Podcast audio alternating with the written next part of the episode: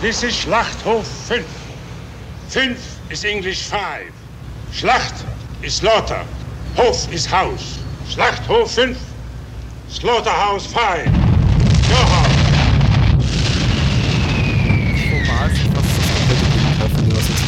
Haben. Denn das letzte Mal hattest du Leviathan im Gepäck und das war ja nicht nur ein Crowd-Pleaser, würde ich mal behaupten, sondern es war vor allem auch ein Patrick-Pleaser und es war ein Kolja-Pleaser. Mhm. Und äh, Schlachthof 5 ist so das exakte Gegenteil, zumindest auf dem Papier davon. Denn zum einen ist es mhm. ein Film, den ich nicht kenne und zum anderen etwas, mit dem ich vor allem etwas aus dem Studium assoziiere. Und zwar nicht unbedingt mein Lieblingskurs. Da ging es um postmoderne amerikanische Literatur. Und äh, will heißen, ich habe mit, mit dem Roman von Kurt Vonnegut eher so eine Erinnerungen, die ich verbinde mit dem Gefühl, in der Schule irgendwo zu sitzen und was lernen zu müssen. Ich habe den Roman sehr zu schätzen gelernt im Laufe der Jahre nach dem Studium.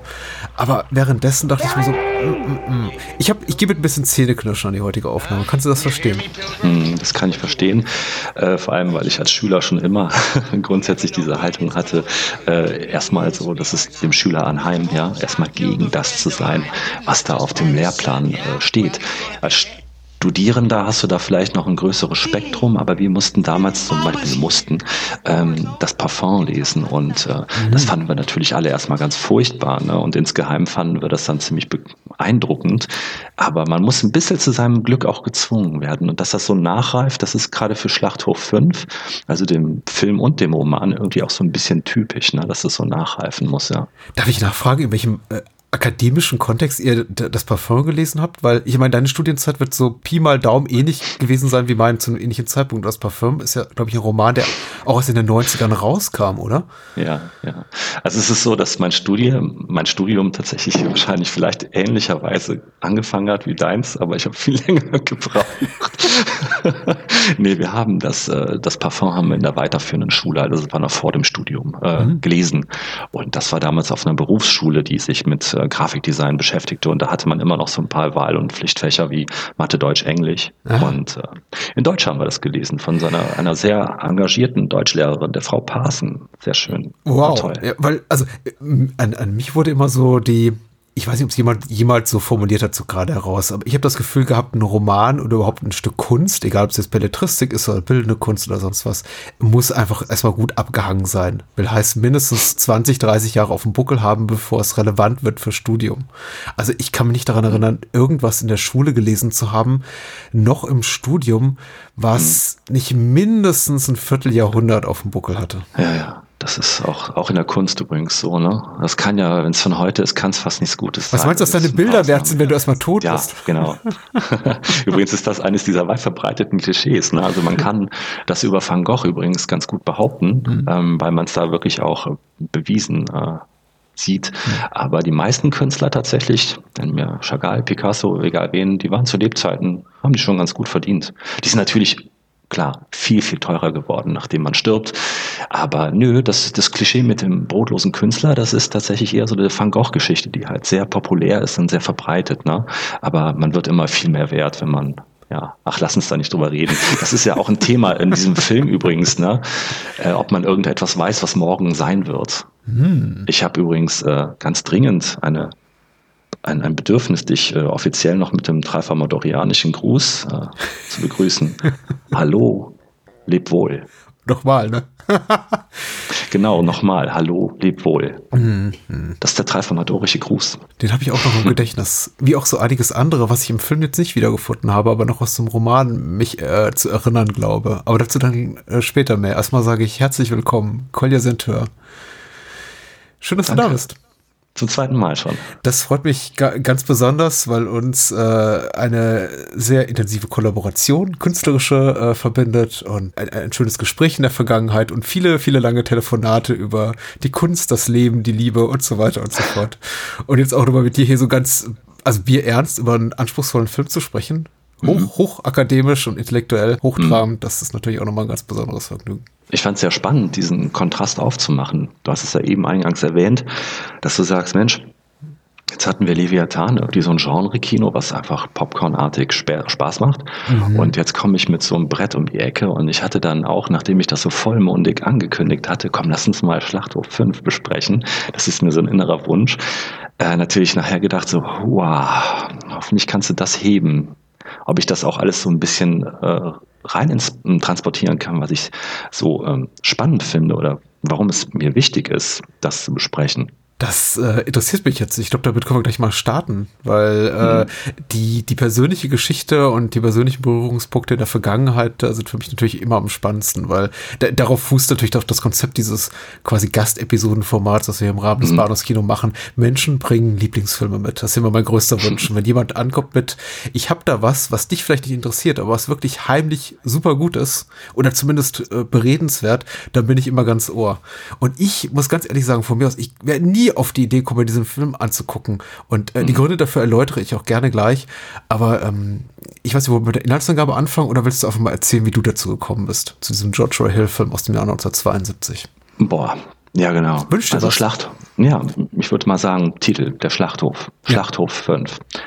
Also Schlachthof 5, das ist ja, das ist ja mal ein Filmtitel, der äh, die eine Hörerschaft anzieht und die andere abstoßen könnte. Und das aus komplett unterschiedlichen und wahrscheinlich auch äh, fehlgeleiteten Gründen. Also während manche unter diesem Titel vielleicht so ein Eli Roth äh, Blutbad erwarten, ja, bleibt dem Bildungsbürger vielleicht ein echtes Sozialdrama und ein Antikriegsfilm verborgen. Hm. Hm. Wenn man so ein Genre überhaupt bemühen möchte, ne, was bei Kurt Vonnegut ja, also dem Autor der Buchvorlage, hm. sowieso schwierig ist, ne, wenn man den einzuordnen versucht. Sehr wahr. Ja, ähm, Schlachthof 5, der Film. Also im Grunde genommen ist es erstmal eine Literaturverfilmung. Und ich habe hier mal was aufgeschrieben, was andere so gesagt haben über den Film. Und haben den versucht einzuordnen. Ne? Hier steht ein Satiredrama, mhm. ein Science-Fiction-Film, mhm. ein surrealer Kriegsfilm, mhm. ein bitterböse Groteske und eine Komödie. Das ja. sind alles von unterschiedlichen äh, Besprechungen.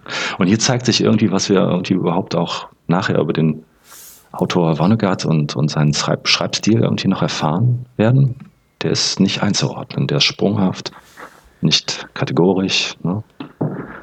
Ja, genau. Und ähm, zur Story, ähm, also wie ich zu dem Film gekommen bin, mh, hm, meine erste Begegnung mit Schlachthof 5 war ein Standfoto von diesem Film. Ah. Und zwar eine Szene, wenn Billy auf Tralfamadore ist. Und das war so ein Schwarz-Weiß-Foto im Lexikon des Science-Fiction-Films von Hahn und Jansen. Mhm. Ein ganz krass dickes Buch, das ich mir als Zwölfjähriger mal gegönnt hatte. Und hier war also der Film irgendwie eingeordnet worden, ne? Science-Fiction. So. Und das Foto zeigt Billy und seine geliebte Montana unter einer äh, Weltraumglaskuppel, mhm. die offensichtlich auf dem Planeten steht ich konnte das damals überhaupt nicht dechiffrieren, in welcher Art und Weise das jetzt äh, im Film integriert ist, der sich ja eigentlich auch ein Antikriegs-Satire-Drama nennt. Aber es macht auf jeden Fall genügend Eindruck. Und außerdem war ich auch ein riesen Science-Fiction-Film-Fan. Und das hat mich also alles wahnhaft interessiert, so mit 11, 12. Und so in so einer Glaskuppel zu leben und mit einem ständigen Sternenhimmel über sich, das, das fand ich irgendwie so eine ganz faszinierende Idee und eben auch ein ganz faszinierendes Bild. Ne? Und hatte den Film ähm, auch dann über Jahre nicht gesehen, sondern nur dieses eine Bild gekannt. Ja, und so kam ich zu Schlachthof 5, also lange bevor ich überhaupt jetzt mal über dessen tiefere Handlung gewahr wurde. Eben über die Faszination eines Standbildes. Und ich muss dazu sagen, dass ich, also dass ich allerdings auch eine große Faszination für Standbilder habe. Ne? Und das sieht man auch heute noch in meiner Kunst, also in meinen Bildern und äh, Standbilder, also sogenannte Filmstills. Die haben mich schon immer ein bisschen gebannt, weil äh, das ist so dieser eine Moment, der so aus dem Kontext des Films genommen ist und dann so wie festgefroren für die Ewigkeit mhm. dann so stehen bleibt. Ne? Und diese Standbilder, die waren damals für mich so eine Essenz dieses Films. Mhm. Also das transportierte irgendetwas. Ne? Und die waren irgendwie verheißungsvoll und versprachen dann natürlich auch oft mehr, als der Film nachher halten konnte. Ne? Ja, und dann habe ich halt früher stundenlang Standbilder von Filmen, die ich eigentlich nie gesehen hatte, äh, weil es keinen Zugang zu denen gab, mir angeschaut und mir ausgemalt, äh, wie wohl dieser Film ist, wo dieses Bild dann zustande kommt. Ne? Und ähm, ich darf länger ausholen, ja? Ja, natürlich. Gut, okay. Äh, wir hatten damals als äh, einer der ersten Haushalte, so Mitte, Ende der 80er, einen Kopierer bei uns stehen, da meine Mutter zu Hause eine Malschule leitete. Und die hat er mit Vorlagen kopiert. Und auf diesem Kopierer, das war so ein riesiges Konica Minolta Gerät, da war natürlich noch schwarz-weiß. Das ist jetzt ganz wichtig. Da habe ich die Standbilder aus, ich sag jetzt mal, renommierten Zeitschriften wie der Cinema und deren Filmbücher, ja, oder eben die Lexika von äh, Seslen und Co. Mhm. Äh, herauskopiert und dann habe ich die von Hand nachkoloriert. Also teilweise mit Aquarell oder mit Alkoholmarkern und Filzstiften um die irgendwie nachzukolorieren, wie gesagt. Und dadurch bekamen diese Standfotos äh, immer so eine ganz artifizielle Wirkung mit, mit diesen übersteuerten Farben. Ne? Und dass ich dann so eigentlich damals sowas wie Pop-Art gemacht habe, das kam mir überhaupt nicht in den Sinn. Ähm, und ich hatte dann sogar eine eigene Sammelmappe, die ist dann über die Jahre leider verschwunden. Aber ich habe vor kurzer Zeit mal wieder damit angefangen, so Schwarz-Weiß-Fotos von Hand zu kolorieren. Und das sieht immer faszinierend und irgendwie auch sehr eigenartig aus.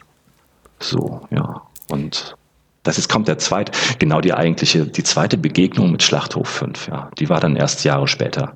Weil dann kam der Film dann endlich mal im Nachtprogramm, mhm. äh, von irgendeinem dritten Programm. Und da war ich irgendwie schon, ich meine 17.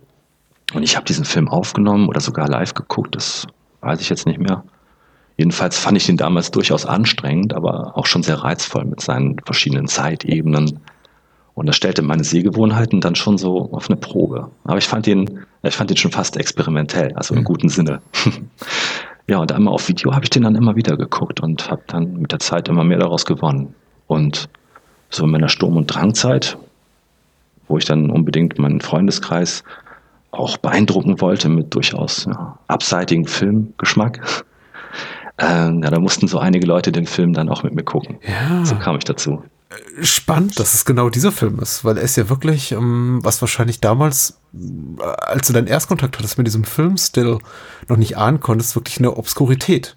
Dabei mhm. wäre er eigentlich, was so die, die Rahmenbedingungen seiner Produktion betrifft, durchaus dazu prädestiniert gewesen, einfach was Größeres zu werden. Ich meine, er, er hat einen namhaften Regisseur. Äh, mhm.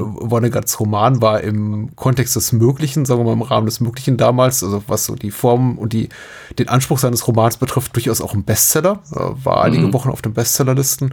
Äh, das ganze Personal hinter der Kamera ist hochprominent, hochprofessionell. Äh, Im mhm. Vertrieb sitzt ein großes Studio. Und äh, ja, George Roy Hill hatte, glaube ich, auch ein oder zwei Jahre vorher diesen Riesenerfolg mit äh, Butch Cassidy in The Sundance Kid, also dem, dem ersten der, der Newman Redford Filme, den mhm. er gemacht hat.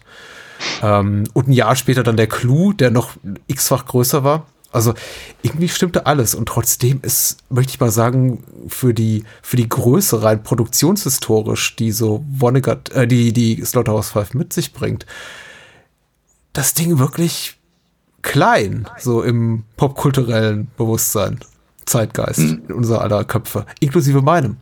Mhm. Einfach nicht vorhanden. Mhm. Ich, ich hatte komplett die Existenz dieses Films vergessen. Mhm. Ach, das ist ja schön. Was ich zu den Stills aber noch, noch ergänzen wollte, ich hatte als Kind und Jugendlicher ja immer einen diebischen Spaß daran, weil die Stills werden ja meistens, wenn ich es richtig verstanden habe, das sind nicht einfach nur Frames, die man quasi so aus dem Mhm. Negativ oder nicht verwendetem Filmmaterial rausschneidet und dann irgendwie zu Werbezwecken nutzt, sondern die hat ja auch, zumindest früher war das so, einen Still Photographer am Set gemacht. Ja. Und genau, dadurch, zeigen, und dadurch zeigen die eben auch immer so Szenarien, beziehungsweise auch die Schauspieler in Positionen und Behandlungen, die nicht zwangsläufig so auch eins zu eins im Film vorkommen. Und ich hatte immer einen riesen Spaß daran, später Spaß, zu Beginn Frust, eben nachdem ich in den ganzen Kinomagazinen genauso wie auch, wie du auch diese Stills gesehen hatte, exakt diese Szene dann auch im Film zu suchen, wenn ich ihn dann im Kino sah oder auf Video oder im Fernsehen und war dann mitunter auch enttäuscht, dass es so nicht in dem Film vorhanden war, weil mhm. entweder gar nicht, weil, weil die Szene gar nicht vorkam oder in einer Form, die ich als vergleichsweise unspektakulär empfand, weil mein Kopfkino da was viel, viel Größeres reingemalt hatte. Ja, das ist super, super schön ausgedrückt. Das Kopfkino hat da was reingemalt und das ist halt dieses Verheißungsvolle, was äh, Film oder äh, ja, Filmstill Photographer genau heißen die ja. Äh, das sind echte Künstler für sich, ne? Die verdichten da nochmal was.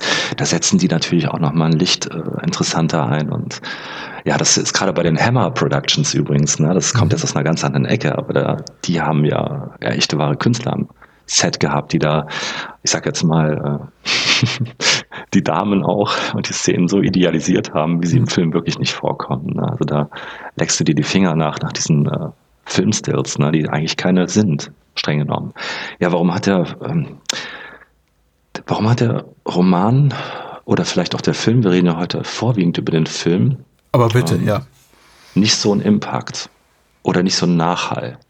Also ich habe da mal so für mich selber auch drüber nachgedacht, weil ich den Film ja auch vorgeschlagen habe, weil er eben so ein bisschen in Vergessenheit geraten ist äh, und nicht so mh, hm, üppig besprochen in anderen Formaten. Mhm. Und ich denke, eine, eines der großen schwierigen Themen mh, hm, ist diese Kriegsheimkehrer-Thematik, die da drin steckt.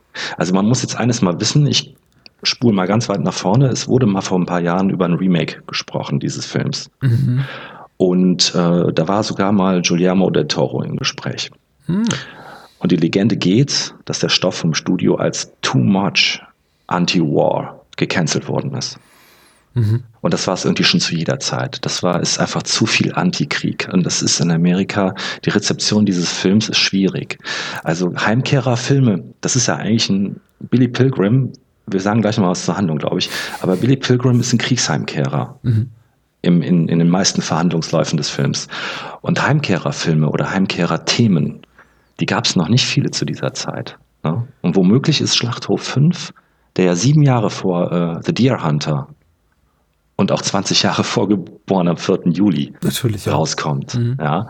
Vielleicht sogar der erste Kriegsheimkehrerfilm. Ich weiß es nicht, das ist eine steile These jetzt. Ne? Aber es scheint in Amerika verboten, den Krieg mit nach Hause zu bringen. Hinter verschlossenen Türen, da gibt es ja. Elektroschocktherapien. Mhm. Aber ansonsten können die Erlebnisse im besten Falle höchstens als Anekdoten erhalten. Ne? Und da fällt mir zum Beispiel eine Szene ein, ähm, da gibt es eines dieser, dieser Szenen, wo seine Frau, die immer so ein bisschen laut und lustig ist, ne, die sagt immer, Billy, Billy, wie heißt nochmal der Mann, den sie in Dresden erschossen haben?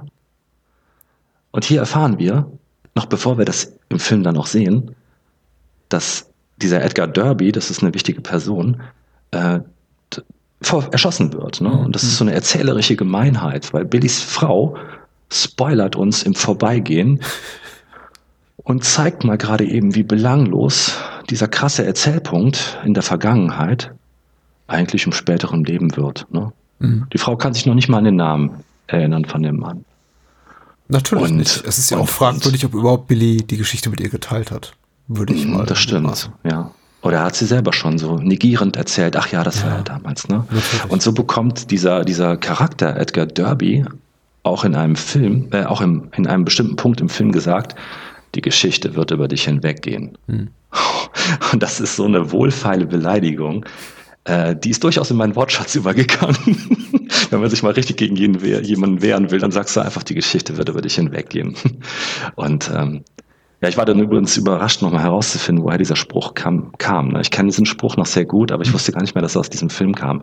Ja, warum hatte das Buch nicht so, oder der Film, Film und Buch, das ist ja sowieso ein Thema. Ähm,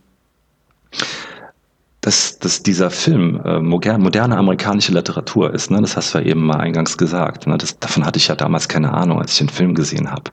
Und ich habe den Film jetzt erstmal genommen als das, was er ist. Und dann merkte ich, den kennt kein Mensch. Ja, und dann habe ich auch dieses Bedürfnis gehabt, äh, den Leuten zu zeigen. Ne? Und ich habe die da auch durchaus begeistern können. Und ich habe den Roman dann irgendwann noch mal äh, auch mal gelesen und dann habe ich aber übrigens im Roman wiederum Elemente vermisst, die ich aus dem Film schon so lieb gewonnen hatte. Ne? Und deswegen reden wir heute auch über den Film und nicht über den Roman. Aber von daher ist so eine Vergleichbarkeit für mich sowieso nicht wirklich gegeben. Denn es gibt nun mal einen Roman und es gibt einen Film und das sind einfach grundsätzlich verschiedene Medien. Das sowieso. Ich muss sagen, meine Verbindung, einfach persönlich emotionale, also zum Roman ist natürlich intensiver, weil ich längere Zeit damit jetzt gelebt habe. Nämlich über 20 Jahre meines Lebens. Und es ist ein Buch, das ich auch immer wieder gerne zur Hand nehme. Deswegen, ich habe ein bisschen kokettiert, glaube ich, zu Beginn, wenn ich sagte, ja, gut, ich fühle mich, als äh, müsste ich heute Abend wieder die Schulbank drücken, gemeinsam mit dir, so auf deinen Wunsch. Mhm. Ähm, mir macht mittlerweile Slaughterhouse 5 oder Children's Crusade, um mal den ganzen englischen Titel, englischsprachigen Titel zu nennen, durchaus viel Freude mittlerweile. Ich habe mich im Kontext dieses Seminars, das wir damals an der Uni hatten, ein bisschen schwer damit getan, weil du natürlich immer ähm, Bücher, Literatur dort serviert bekommst. Ich habe äh, Sprach- und Literaturwissenschaften studiert, bevor ich äh, dann auf Film umgesattelt bin.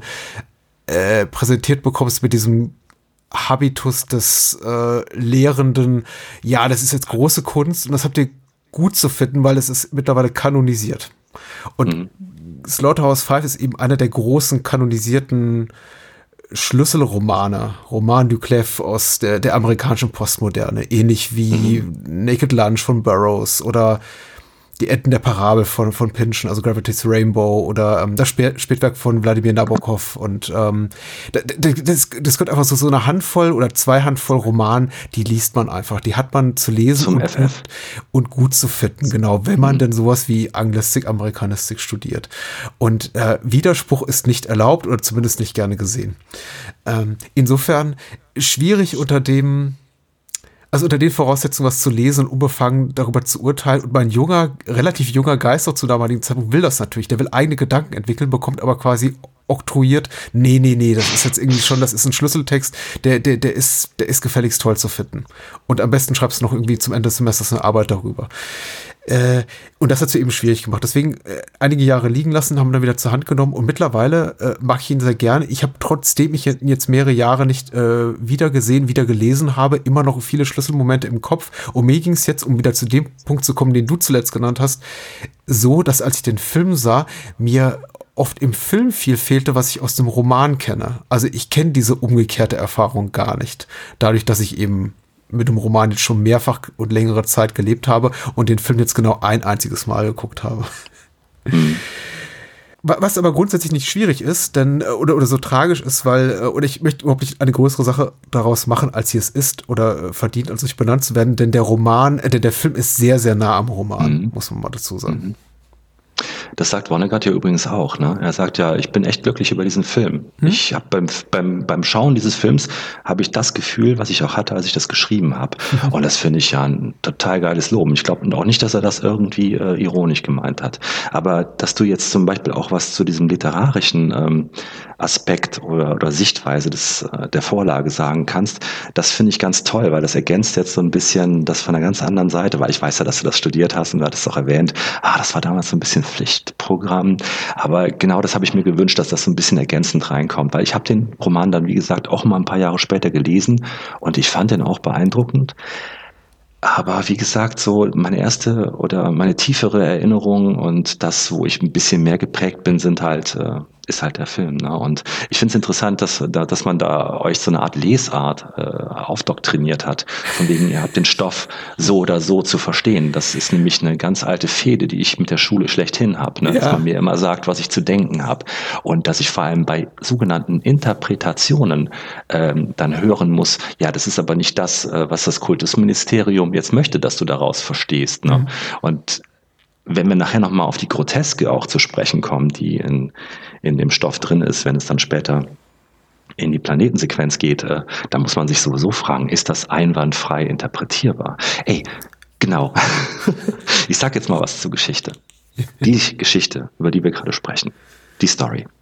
Also, Schlachthof 5 handelt von, ähm, wir lernen den jungen amerikanischen Soldaten Billy Pilgrim kennen der in den letzten Monaten des Zweiten Weltkrieges in deutsche Gefangenschaft gerät und dabei die Zerstörung Dresdens durch die Alliierten miterlebt. Und als Kriegsheimkehrer fügt er sich zu Hause in ein gutbürgerliches Leben ein und wird dann aber zu einem späteren Zeitpunkt in seinem Leben äh, von den Erlebnissen des Krieges eingeholt. Und Billy Pilgrims Realität so wie wir auch dann den Film erleben und der Roman übrigens auch funktioniert, springt dann völlig unchronologisch zwischen Lebensepisoden hin und her. Und diese Realitätsflucht spitzt sich dann zu, als Billy Pilgrim sich vorstellt, im Geiste auf dem Planeten Tralfamadore zu leben. Ja. Das hört sich schon strange an. Hört sich vor allem toll an. Nach einem tollen, nach einem tollen Science-Fiction-Roman, so ein richtig toller Potboiler, was, was man am Bahnhofskiosk kauft und mitnimmt in den Zug und dann in einem Rutsch durchliest. Und das mhm. ist es mhm. eben gar nicht. Es ist eine sehr verkopfte Angelegenheit. Und das hat mich mhm. bei dem Film jetzt so gefreut. Der Film ist sehr, sehr, geht mir sehr, sehr nahe, geht wirklich sehr ins Herz, finde ich. Mhm. Äh, und das liegt auch an seinen darstellerischen Leistungen, mhm. aber auch an der Inszenierung von George Hill. Und ähm, ich, ich schätze Vonnegut's Pro Prosa, nicht nur diesen Roman, auch andere Stoffe von ihm sehr. Aber ich, es war immer mehr was für den Kopf. Und der Film hat mich, obgleich ich ihn nicht perfekt finde, ich werde doch noch einige Kritikpunkte äußern, hat mich doch sehr berührt stellenweise, muss ich sagen. Oh ja. Was amerikanische postmoderne Literatur gar nicht so sehr mit mir macht. Also wenn ich Pinchen lese, dann ist das Letzte, was ich dabei denke, ach, sind das äh, tolle Figuren, ich möchte gerne mit denen noch mehr Zeit verbringen. Ganz Ja, was haben wir auch damit zu tun? Ja. Also ich habe in meiner, in meiner Wahrnehmung, äh, wie ich dann meine vor allem spätere, äh, späte Realschulzeit erlebt habe, ähm, irgendwie gedacht, meine Güte, ähm, gerade im Geschichtsunterricht und auch in anderen Fächern, das wurde irgendwann so gleichgeschaltet, verzeih das Wort, ähm, ist es irgendwie so, äh, am Anfang war der Mensch und dann gibt es irgendwie eine kurze äh, 333 bei ist das Keilerei, Durchhechelei. Und äh, ach ja, da war mal der 30-jährige Krieg und das wird irgendwie alles gefühlt in den ersten fünf Minuten äh, abgehandelt und dann hast du Jahre, Jahre, Jahre, redest du nur noch über den Zweiten Weltkrieg. Mhm. Und, und der, ich bin Kind der 80er, 90er und dann unserer Spätschuld und ne, dessen, wofür wir halt, ähm, ich fand's äh, in Schlachthof 5 dann auch mal interessant, mal die andere Seite zu sehen ne, und zu sagen, ja, da wurde in, beidseitig Schlimmes verrichtet. Ne? Und äh, für mich war das deswegen auch nochmal so ein Stoff, wo ich dachte, boah, müssen wir jetzt in Religion, in Deutsch, am besten noch aus irgendeinem Grund in Physik den Zweiten Weltkrieg behandeln. Mhm. Und äh, das hatte ich noch und nöcher durch. Und äh, dann kam dieser Film dann halt auch mal und da habe ich gedacht, ach ja, da, da, wollen wir jetzt mal nicht den Mantel des Schweigens drüber äh, ausbreiten, ne? dass mhm. das irgendwo nicht ganz sauber war und dass die Amerikaner nicht nur diese glorifizierten Kriegsbeenderhelden sind, die seitdem die Weltpolizei stellt und ähm, dass man da auch noch mal kritischer hinguckt und das auch noch von einem Amerikaner. Ja? Und der Autor äh, Onkel Kurt oder Uncle Kurt, wie ihn ja Stephen King liebevoll nennt, der ist ja in Amerika eine weitaus größere Nummer als hier in Deutschland. Oh ja. Hm. Und seine Biografie ist ja, das ist ganz wichtig, ziemlich eng verwoben mit die seines Protagonisten, dieses Billy Pilgrims. Denn auch Werner Vonnegut hat ja die Zerstörung Dresdens erlebt. Und Vonnegut war ganz sicher zu Lebzeiten, der ist ja 2007 gestorben, ein krass unangepasster, aber nicht humorloser Typ. Ja, und dessen Art zu schreiben, sagen wir mal, unkonventionell ist. Mhm. Sein sprunghafter Stil, der, der, zieht sich ja über viele Bücher, also zumindest die, die ich da noch gelesen habe. Ne? Und, aber vor allem bei Schlachthof, Schlachthof 5 ist, also nach Vonneguts eigener Beschreibung, ist ja telegrammartig geschrieben. Und wie er dann sagt, und ist deswegen so wirre und schrill, weil es sich eben über ein Blutbad nichts Besseres, Gescheites sagen lässt. Das äh, finde ich auch eines der schönsten Romane, das ich so im Kontext meiner Beschäftigung mit dem, mit dem Buch, mit der literarischen Vorlage so gelesen habe. Äh, der, der Zusatztitel übrigens im englischsprachigen Original, also ich glaube, den hat man auch für die deutsche Übersetzung übernommen, aber nicht eben für die Filmversion. Der Kinderkreuzzug äh, mhm. geschah auf äh, Anraten einer Freundin, die ihm gesagt hat, ja, dass äh, sie, sie hätte Angst, dass die amerikanischen Soldaten oder grundsätzlich das Militär als zu heroisch wegkäme in seinem Roman, was ich glaube, wo, worin keine Gefahr wirklich bestand jemals, wenn sie dann die Möglichkeit gehabt hätte, das Buch zu lesen. Aber Vonnegut hat nichtsdestotrotz gesagt, okay, dann äh, weise ich eben auch im Romantitel darauf hin, dass wir alle damals jung und unerfahren waren, dass man im Grunde Kinder und Jugendliche dort zum Sterben geschickt hat. Mhm. Äh, und daher eben dieser Zusatztitel, der sich aus dem äh, Kontext der Handlungen nicht so leicht erschlüsseln lässt. Vor allem mhm. nicht im Film, wo ich glaube, die Figuren auch noch mal die amerikanischen Soldaten dargestellt werden von sehr viel älteren Darstellern, zumindest älter als äh, die im Buch gezeigten Figuren, wenn ich es auch richtig im Kopf habe, die da noch mal irgendwie, die vielleicht irgendwie in ihren späten Teenagerjahren sind oder, oder Anfang 20. Im, Im Film wirken die alle ein paar Jährchen älter. Hm. Aber das ist eben auch der Tatsache geschuldet, dass der Hauptdarsteller sich selbst spielt von, vom jugendlichen Alter oder vom jungen Alter, sagen wir mal, ein, eine, vom Alter eines jungen Mannes bis hin zum, ja, greisen Herrn. Mhm. Das war da wahrscheinlich auch produktionstechnisch gar nicht mhm. anders zu lösen. Und ich meine, ich, ich glaube auch gar nicht anders machbar mit Studiokohle im Rücken und irgendwelchen Produzenten und Studiobossen, die gesagt haben, die alles abnicken mussten. Denn der Roman war ja kontrovers diskutiert bei Erscheinen. Eben aufgrund der von dir angesprochenen differenzierten Haltung zu dem, was die Amerikaner im Zweiten Weltkrieg getan haben, weil es eben ein sehr persönlicher Blick auf die Dinge ist und äh, Vonnegut daraus auch kein Hehl macht. Also es geht um Billy Pilgrim, aber Vonnegut ist der Erzähler dieses Romans und auch des Films damit im weiteren Sinne. Es ist sein Blick darauf, es ist sehr persönlich gefärbt und es geht eben nicht um die großen Themen. Es geht nicht um die äh, Befreiung durch die Alliierten und den, und den Holocaust und solche Sachen und äh, Amerika, yay, Deutschland, pfui. Ähm, das ist auch gar nicht der Anspruch, die Anspruchshaltung des Romans, aber dass eben Vonnegut das so persönlich gefärbt hat, diese Geschichte. Äh, ich glaube, das wurde ihm vor allem vorgeworfen, diese, die, dieses, dieses Zerrbild, ähm, äh, das darin vermutete, einer augenscheinlich für viele Amerikaner, glaube ich, zum damaligen Zeitpunkt doch absolut un undingbar heroischen Tat des amerikanischen Volkes und des amerikanischen Militärs. Ich glaube, zumindest 1969 oder 72, als der Film erschien, 90 erschien, glaube ich, der Roman, war keiner dafür bereit, sich irgendwie mit, durch die Augen von Billy Pilgrim mit sowas auseinanderzusetzen, wie dem Ende des Zweiten Weltkriegs. Also spannend, das so kondensiert zu hören. Also äh, Nee, und ich meine, das deswegen ich, ich sage ich bin ja. gerade ganz, ich war, hab dir richtig zugehört. Ich habe gar nicht mal einen nächsten Punkt im Moment. Geht mal weiter. naja, man muss ja immer vorsichtig sein. Ähm, die, es, es erinnert mich dann auch wiederum so ein bisschen an meine Professoren, wobei die das niemals gemacht haben.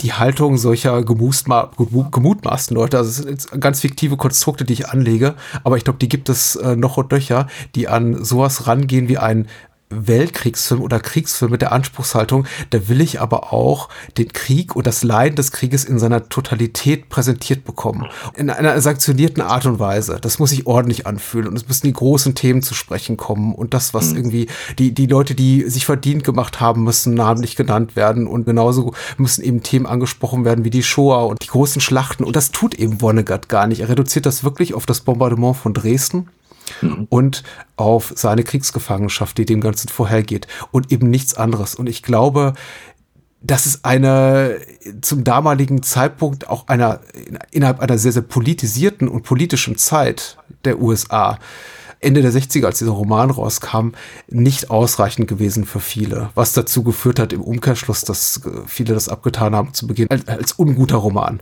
Literatur, die zumindest nicht ins Klassenzimmer gehört. Also etwas, das zur Verrohung der Jugend äh, beiträgt und wenn nicht das, so zumindest zu einem falschen Eindruck dessen, was dort im Zweiten Weltkrieg passiert ist.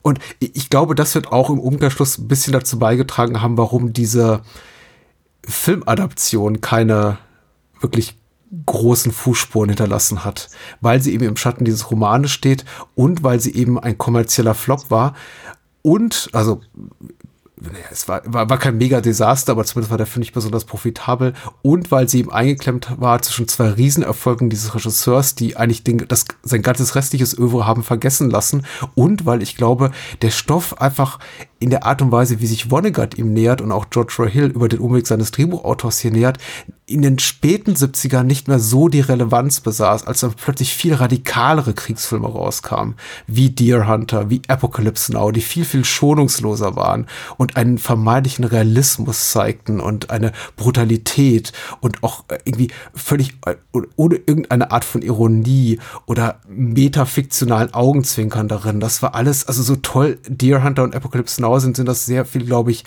konsensfähigere Filme als sowas wie Slaughterhouse 5, der eben nicht nur einfach einen, einen Blick wirft auf ein historisches Ereignis, sondern eben auch durch die Brille ähm, eine sehr kunstvoll gefärbte Brille sozusagen, eine sehr literarische Brille und das Ganze sehr verfremdet und verzerrt und persönlich macht und dann doch wieder aus dieser persönlichen, aus dem persönlichen Blickwinkel rausspringt. Also ich glaube einfach summa summarum ein sehr, sehr schwieriger Film, der genau in dieses Zeitfenster passte, Anfang der 70er, aber wahrscheinlich fünf Jahre später schon so, äh, war.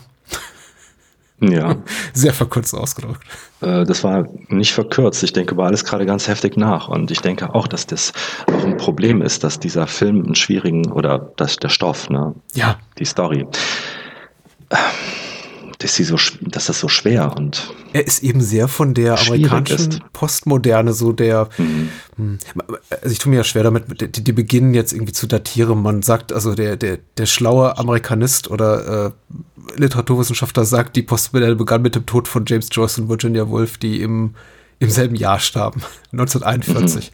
Mhm. Und das war so die, der, der Beginn der aufkeimenden Postmoderne, was natürlich totaler Blödsinn ist, weil 41 nicht automatisch jetzt die großen Romane äh, rauskamen, dieser literarischen Gattung. Das äh, geschah teilweise Jahre oder Jahrzehnte später. Aber all ihnen ja. ist ja gemein so Aspekte dieser Metafiktionalität. Das sind Genremixe, das, da vermischt sich eben biografisches oder autobiografisches und fiktives. Da kommen literarische Einflüsse aus vorhergehenden Epochen rein, die dann nochmal durchgemixt werden. Äh, dieser äh, sprichwörtliche magische Realismus spielt da eine wichtige Rolle. Also, dass Sachen, die komplett absurd sind, mit einer fast schon drögen, bierernsten, sehr geradlinigen, faktualen äh, Sprache einem herangetragen werden und, und, und solche Sachen. Und ich glaube, das lässt sich auch ganz schwer in den Film übertragen, was George O'Hilly gar nicht unbedingt gemacht hat. Aber es sind doch Spuren darin vorhanden und die machen den Film natürlich anspruchsvoll, obwohl ich gar nicht finde, dass der Stoff so anspruchsvoll ist. Oder hast du das so wahrgenommen? Weil ich finde, es ist nicht dafür, dass er so auf, auf, in diesen vier Ebenen spielt, in diesen vier Dimensionen, ist es gar nicht so schwer, ihm zu folgen. Nein, Finde hm. ich eigentlich auch nicht mehr. Also ich finde auch, dass äh, George Roy Hill, der Regisseur, da schon äh, etwas wesentlich zugänglicheres gemacht hat. Ne?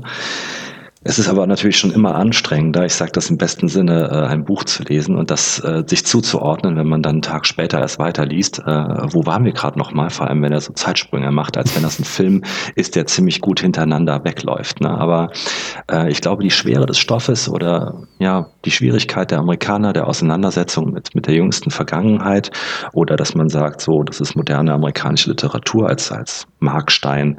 Ähm, ich glaube, deswegen ist es vielleicht auch ein Grund, warum Vonnegut es versucht, auch ein bisschen wie nennt man das nochmal, das trojanische Pferd, äh, das ein ja. bisschen zu verpacken, indem er sagt, ah, eigentlich ist es aber auch Science Fiction. Und er hat sich dagegen nie so richtig gewehrt, dass das da immer so eingeordnet worden ist. Und das kommt ja, da kommen wir gleich noch drauf zu sprechen, vor allem durch diese, durch diese Zeitsprünge äh, und dann natürlich auch diese Planetensequenzen, über die man dann unbedingt noch und auch sehr kritisch reden muss. Aber was ich ganz interessant finde, ist, dass er diesen Gefühlsspagat mit uns macht der Film und Vonnegut auch. Äh, dass er sagt immer, bei aller Brutalität ne, kommt ja dieser Humor nicht zu kurz. Ne? Das ist ja immer diese Verzweiflung, Verzweiflungsmoment, der Galgenhumor. Da, also im Film, da gibt es zum Beispiel so diese wirklich authentisch gruseligen Szenen, äh, wo zum Beispiel Billy inmitten einer Menge von Menschen, die sich am Flughafen verabschieden, äh, plötzlich so vermummte Personen sieht, die wie aus dem Nichts äh, plötzlich dazwischen stehen ja. und die ohne ersichtlichen Grund Skimasken und Visiere tragen. Ganz, ganz gänsehautartig ist diese Szene und später entpuppt sich das aber als eine Vision, weil Billys Flug abstürzt und er dann als einziger Überlebender von einem Bergungstrupp auf Skiern gerettet wird. Und jetzt kommt der Clou. Da haben wir diese krass brutale Szene mit Blut im Gesicht und allem. Schlimme Abschussszene. Und jetzt kommt der Clou. Seine Frau, die nun erfährt, dass Billy schwer verletzt ins Krankenhaus gebracht wurde, stürzt in ihr Auto und rast ohne Verstand und Sinn den Highway rauf und runter, um, um dann nach etlichen Karambulagen und einer Action-Einlage, die so unerwartet und wie auch gut inszeniert ist, ja, ja. so für ein so krasses Verkehrschaos sorgt, dass es, dass es den Blues Brothers den, den Wasser reichen kann, ja. Das ist so super, wo dieser Mann sagt, oh, da war gerade eine Verrückte, die ist hier, oh Gott, da kommt sie schon wieder. da muss ich, da muss ich so laut loslachen, weil es so was Befreiendes hat, ja. Ähm, äh, was mich ein bisschen daran erinnert, wie ich als Kind ähm, dazu gezwungen wurde und später bin ich freiwillig hingelaufen, äh, zu Hermann van Ween Konzerten zu gehen. Oh. Ja, der Mann, der schafft das auch. Der kann dich zum Weinen bringen. In der nächsten Sekunde musst du darüber lachen. Oder dann gibt es so eine Szene, ähm, da, da liegt Billy dann später im Krankenhaus und ist immer noch von Sinnen und brabbelt im Schlaf so, oh, geht ohne mich weiter, mhm. geht ohne mich weiter, es tut mir leid. Und dann hat er ja neben sich diesen selbsternannten Kriegsautoren äh, als Zimmernachbar liegen. Und er sagt dann, da hast du's. Das Einzige, was er tut, ist sich zu entschuldigen, aufzugeben und zu kapitulieren.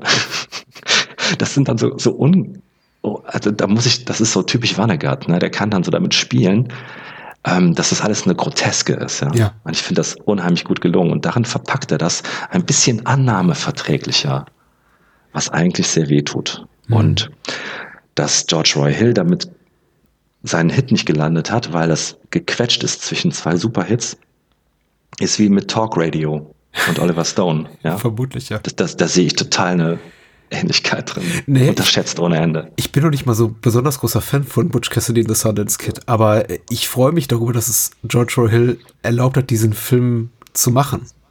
Weil mhm. das ist dieser klassische Film, der einem zugestanden wird, wenn man eben einen Monster-Hit hatte. Das ist eben das, was die Coen Brothers machen durften mit mhm. A Serious Man, nachdem sie ähm, No Country for Old Men hatten. Das sind so die, also das ist der Film, auf den keiner erwartet, auf den keiner gewartet hat, der aber trotzdem sehr, sehr gut und der gerade vielleicht deswegen sehr, sehr gut ist.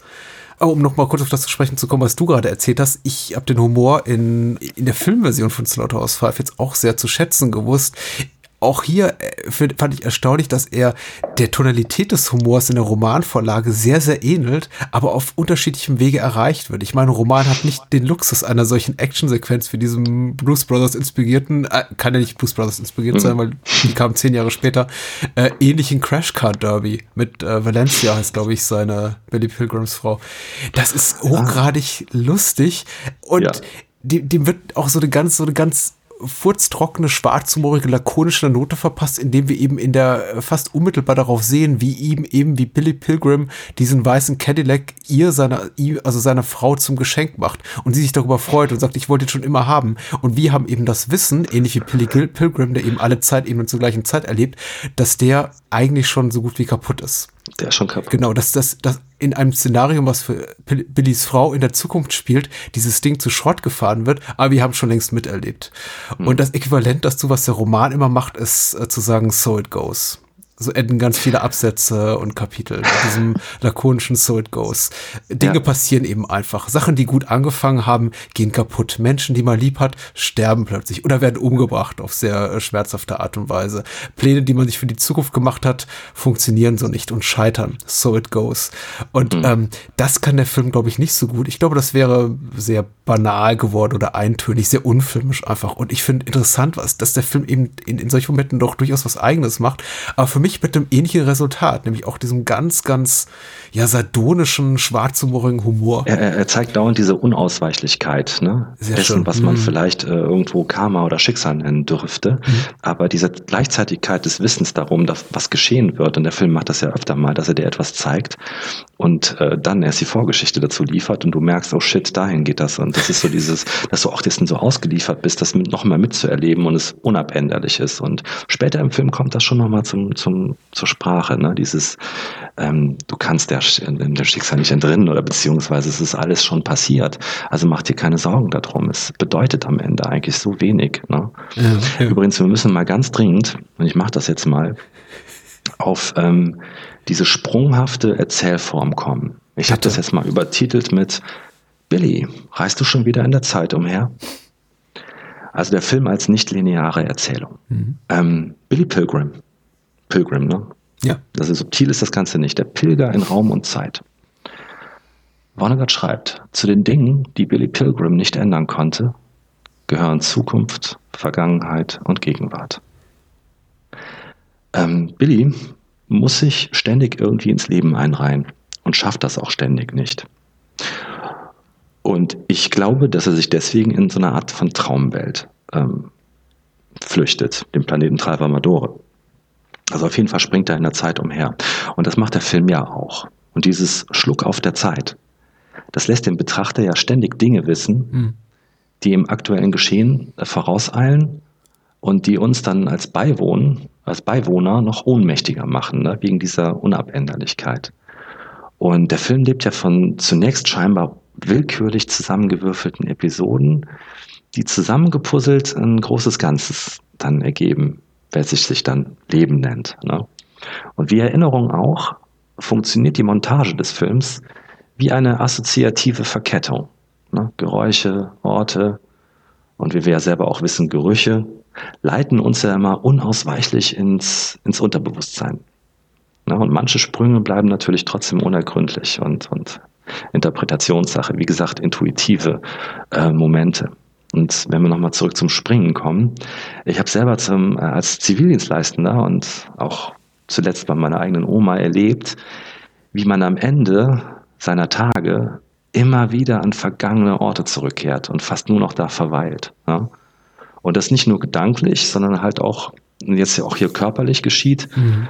Äh, das ist jetzt eine Eigenart, aber es ist ein Phänomen des Alters. Und wann Billy eigentlich beginnt zu springen, das wird im Film und auch im Roman eigentlich gar nicht so genau erklärt. Ne? Also wo dieser Moment kommt. Man könnte natürlich sagen, wahrscheinlich hat diese, dieses Traumata mhm. von Dresden das ausgelöst, vielleicht aber auch seine spätere Schocktherapie oder einfach diese Abkehr von wegen, ich ziehe mir das Leben jetzt nicht mehr rein, mhm. ich brauche einen Rückzugsort. Und ich mag den Film vor allem wegen dieser Montage. Ne? Das sind Szenen, äh, wie die Kriegsgefangenen äh, von der Tagespresse in Lumpen fotografiert werden und das wird dann quergeschnitten mit der Übernahme äh, des, des äh, amerikanischen Erfolgsbetriebes der Schwie Schwiegereltern. Mhm. Ja, das wird so gleichgeschnitten. Oder äh, hier die Wahl von Edgar Derby, mhm. diesem väterliche, dieser väterlichen Figur für Billy. Der wird dann als Sprecher der Kriegsgefangenen gewählt. Und das wird quergeschnitten mit der Berufung von Billy in den Lions Club. Mhm. Ne? Ja. Also das hat ja so eine Bedeutungsdiskrepanz, die schon wehtut. Ja? ja. Äh, hier wird also etwas extrem Relevantes und zwar nichts Geringeres als das Wohlergehen und der Schutz der Menschenrechte der Soldaten, äh, zynisch gleichgestellt mit einer späteren Finanz, äh, Finanzjonglage hm. äh, zur karitativen Gewissensbeschwichtigung, sage ich jetzt mal. Ja. Oder dieser Schrei beim Elektroschock, der dann so in das Pfeifen des Zuges übergeht. Ne? Ja. Und ähm, eine meiner Lieblingsmontagen ist die Szene im Garten, die wir offensichtlich ohne Schnitt ähm, das, der, den Wechsel von Jahreszeiten erleben. Und da scheinen sogar Jahre zu vergehen. Denn der Hund wird größer und die Frau wird dicker und sie ruft zum Abendessen und Billy fährt Rasenmäher. Und das geht dann Jahr ein Jahr aus und das ist in einem scheinbar ohne Schnitt gefilmten Passage. Das ist so wundervoll kompetent gemacht. Ja, da, da kriegt man Gänsehaut, wie, wie man ein Leben so zusammenfassen kann in wenigen Momenten. Ja. Übrigens muss man hier mal ganz kurz erwähnen, dass die Maske des alternden Billys äh, ja. für 1972 ganz schön überzeugend aussieht, muss ich sagen. Doch, ja. Also da gab es qualitative Sprünge, glaube ich. Äh, ich bin mir nicht mehr ganz sicher, ob der Exorzist vorher oder ungefähr zum gleichen Zeitpunkt rauskam, aber es muss ungefähr die Ecke gewesen sein. Und ich glaube, das, was, also so, so Effektkünstler und Maskenkünstler wie Dick Smith damals, die haben da wirklich Pionierarbeit geleistet. Das ist mir auch aufgefallen, weil ich bin jetzt mal abseits von Kubricks 2001 hat mich wenig vor den 70ern in Sachen Maskentechnik sehr beeindruckt, muss ich sagen, im Hollywood-Kino auch. Und das ist auch so ein, tatsächlich jetzt so ein Erlebnis gewesen, bei dem ich dachte, oha, das sieht äh, erstaunlich gut aus. Ich meine, gerade so Masken älterer oder alternder Menschen sehen oft einfach nicht gut aus, bis zum heutigen mhm, Tag. Da knirscht es, ja. Ja, ich meine, gut, das hat eben an anderer Stelle, muss man dafür vielleicht Abstriche machen. Äh, der Hauptdarsteller Michael Sachs ist als jugendlicher Billy minder glaubwürdig, würde ich jetzt mal behaupten. Er, er passt für mich sehr gut in die Rolle so dieses Mannes um die 40 im eigenen. Ja, aber ist das nicht faszinierend? Er ist jugendlich. Er ist Anfang 20, als er diese Rolle spielt. Er ist er selbst in einem Alter, aber er wirkt als alternder und als ja. alter Mann wesentlich überzeugender auch in seiner Schauspielkraft. Das ist äh, total faszinierend. Du kaufst dem diesen Deppjungen, der, der sich wie so eine Art Forrest Gump, ja, durch die Kriegstreiben da äh, schubsen lässt, äh, kaufst du dem total ab, weil du denkst, oh, was für ein Volldepp. Ja, dreh dich doch einmal zur Seite und guck nicht hin, Mann. Ja. Und später kaufe ich ihm seine Weisheit und seine in sich ruhende, äh, budeske äh, Art. Das ist äh, total ja. ab. Faszinierend. Ja, ja. Er hat, hat aber kaum eine Schauspielkarriere gehabt, noch irgendwie hier nach. Kaum. Also mhm. auch, auch, auch erstaunlich. Wie eben auch viele vor der Kamera, was einer der weiteren vielen, vielen Punkte, und einige haben wir bereits genannt, ist, die wahrscheinlich dazu beigetragen haben, dass, dass dieser Film kein großer Erfolg wurde. Ähm, wobei ich es als äh, strategisch klug äh, empfinde, den Film überwiegend mit Menschen zu besetzen, die man kaum irgendwo anders bisher gesehen hat. Zumindest zum damaligen Zeitpunkt. Nicht, dass die Namen ja alle unbekannt sind, aber zum damaligen Zeitpunkt war eben, ich glaube, zum Beispiel hier Mrs. Wildhack, Montana, die, äh, seine, seine, äh, die Frau seiner Träume und die Dame, die er dann später wieder trifft auf Transformadore, äh, hier von Valerie Perrin gespielt, die war da eben noch nicht Mrs. Tessmacher aus den äh, Superman-Filmen. Und das war alles noch so ein bisschen reiner, unbelasteter. Mhm. Äh, hat mich auch sehr, sehr angesprochen, muss ich tatsächlich sagen, weil man sieht, man, wann sieht man das noch heutzutage? Eine wirklich große Produktion und ich möchte immer auf diesem Aspekt damit Studiogelder produziert rumreiten. Unabhängig davon, der Film sieht einfach wertig produziert aus. Man sieht, mhm. da steckt sehr viel Professionalität drin. Du hast von Schnitt beziehungsweise Montage gesprochen, die ist delikat geradezu. Der Film ist eine Masterclass in gutem Editing. Man sieht im Film einfach von hinten bis vorne an, da, da steckt sehr viel Liebe und sehr viel äh, Ressur sehr viele Ressourcen drin und dann eben vor der Kamera kaum jemanden zu kennen. Das ist ein ungewohnter und wie ich finde in diesem Fall sehr erfreulicher Luxus. Weil normalerweise, also heute castet man eben also gerade Tore, Tore-Produktionen und das wird nicht ohne gewesen sein hier, eigentlich nur über so die Namen von ein, zwei bekannten Stars. Sobald eben Brad Pitt oder äh, Emma Stone zusagt, kriegst du einen Film finanziert. Und solange die nicht zusagen, kannst du lange auf dein Geld warten. Aber in dem Fall ging auch ohne. Mhm. Hat nur kein Geld mhm. gemacht, hat keinen interessiert. Und die Gründe mhm. dafür, darüber können wir jetzt ewig spekulieren, wir lassen es am besten aber einfach. Äh, ansonsten ja, also ich, ich möchte gerne nochmal zum Schnitt zurückkehren. Ich weiß nicht, ob der richtige Zeitpunkt dafür ist, aber das hat mich auch, glaube ich, mit am meisten begeistert, weil der Schnitt ist hiermit nicht unsichtbar und viele, sagen wir mal so Techniker, also Filmtechniker und TechnikerInnen, in dem Fall eine In, äh, Didi Allen, reiten ja oft so darum, äh, auf dem Standpunkt, naja, wenn man meine Arbeit nicht bemerkt, ist sie eigentlich am, am gelungensten. Wenn man die Tricks nicht als, Computertricks nicht als solche wahrnimmt, haben sie eben gut funktioniert. Wenn man das Editing nicht äh, spürt oder sieht, ist es gut. Wenn man die Musik quasi so, wenn die mit den Filmbildern im Einklang steht, aber nicht zu, die, sich zu sehr in den Vordergrund wirkt, ist es eine gute Filmmusik. Aber in diesem Fall ist tatsächlich mir das Editing sehr, sehr als sehr, sehr sehr, sehr gewahr gewesen beim Film gucken die ganze Zeit. Und es hat mir unglaublich Spaß gemacht. Es hat mich nicht gestört, dahinter jemanden zu sehen oder zu vermuten, wie Didi Allen, die hier die, die Finger am Schnittpult hat mhm. und diese Szenen so zusammenführt, weil es unglaublich kunstvoll montiert ist und ich teilweise eine diebische Freude daran hatte, das Wort schon wieder, einfach zu sehen, wie sie das zusammenschneidet. Diese Wahl von Edgar Derby mit diesem, mit dieser Lions Club Ansprache, die dann äh, mhm. Billy Pilgrim später hat und mhm. auch auf der Soundebene, ne? dieses ja. Klatschen. Mhm. Ja, genau. Toll. Ja, was sich auch gegenseitig überlappt. Und auch unglaublich variantenreich, weil ich manchmal haben wir eben äh, Jump Cuts oder, oder Fades, dann aber wiederum genau Szenen wie diese mit dieser Klatscherei, wo der, wo die Tonspur die beiden Zeitebenen überlagert und ineinander reingrätscht. Das ist auch unglaublich variantenreich und deswegen auch macht das so viel Spaß bis zum Ende, dass man sich nicht auf eine Schnitttechnik konzentriert hat und am Anfang ist es wirklich meistens noch so, dass man vordergründig ein visuelles Motiv hat, wie zum Beispiel Füße oder Schuhe, also Füße, die einen Raum verlassen, durch einen Türrahmen gehen und dann schneidet, wird in eine andere Szenar, in eine andere Szenerie geschnitten und da geht eben auch gerade jemand durch eine Tür und dann befinden wir uns plötzlich vom Sprung von den 70er Jahren zurück in, nach 1944 oder was weiß ich. Mhm. Aber bevor das langweilig wird, macht Didi Allen und Joshua Hill eben zusammen mit ihm immer wieder neue Sachen. Und das finde ich eben auch so unglaublich spannend. Wir haben äh, den Schnitt als, als das technische Medium, äh, das umzusetzen, was, was Vonnegut auch in seinem Roman macht, und zwar diese, dieses nicht-lineare Erzählen. Ne? Und dafür gibt's ja auch so einen Glaubenssatz, ne? Also der sagt das auch irgendwo in einem Film. Der sagt dann, äh, in Tralfamadore sagt man, die Zeit ist eine wahllose Aneinanderreihung mhm. einzelner Augenblicke.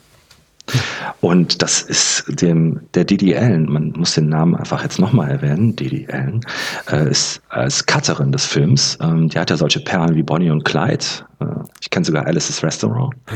Serpico äh, hat sie Big gemacht. Man, Serpico, ja. Serpico, der Hundstage und Schlappschuss. Schlappschuss, Night Moves hat sie gemacht, äh, die heißt Spur, einer meiner absoluten Lieblingsfilme. Ja, ja, stimmt. Ja. Mhm. Ja, das weiß ich natürlich, äh, zu verantworten. ne?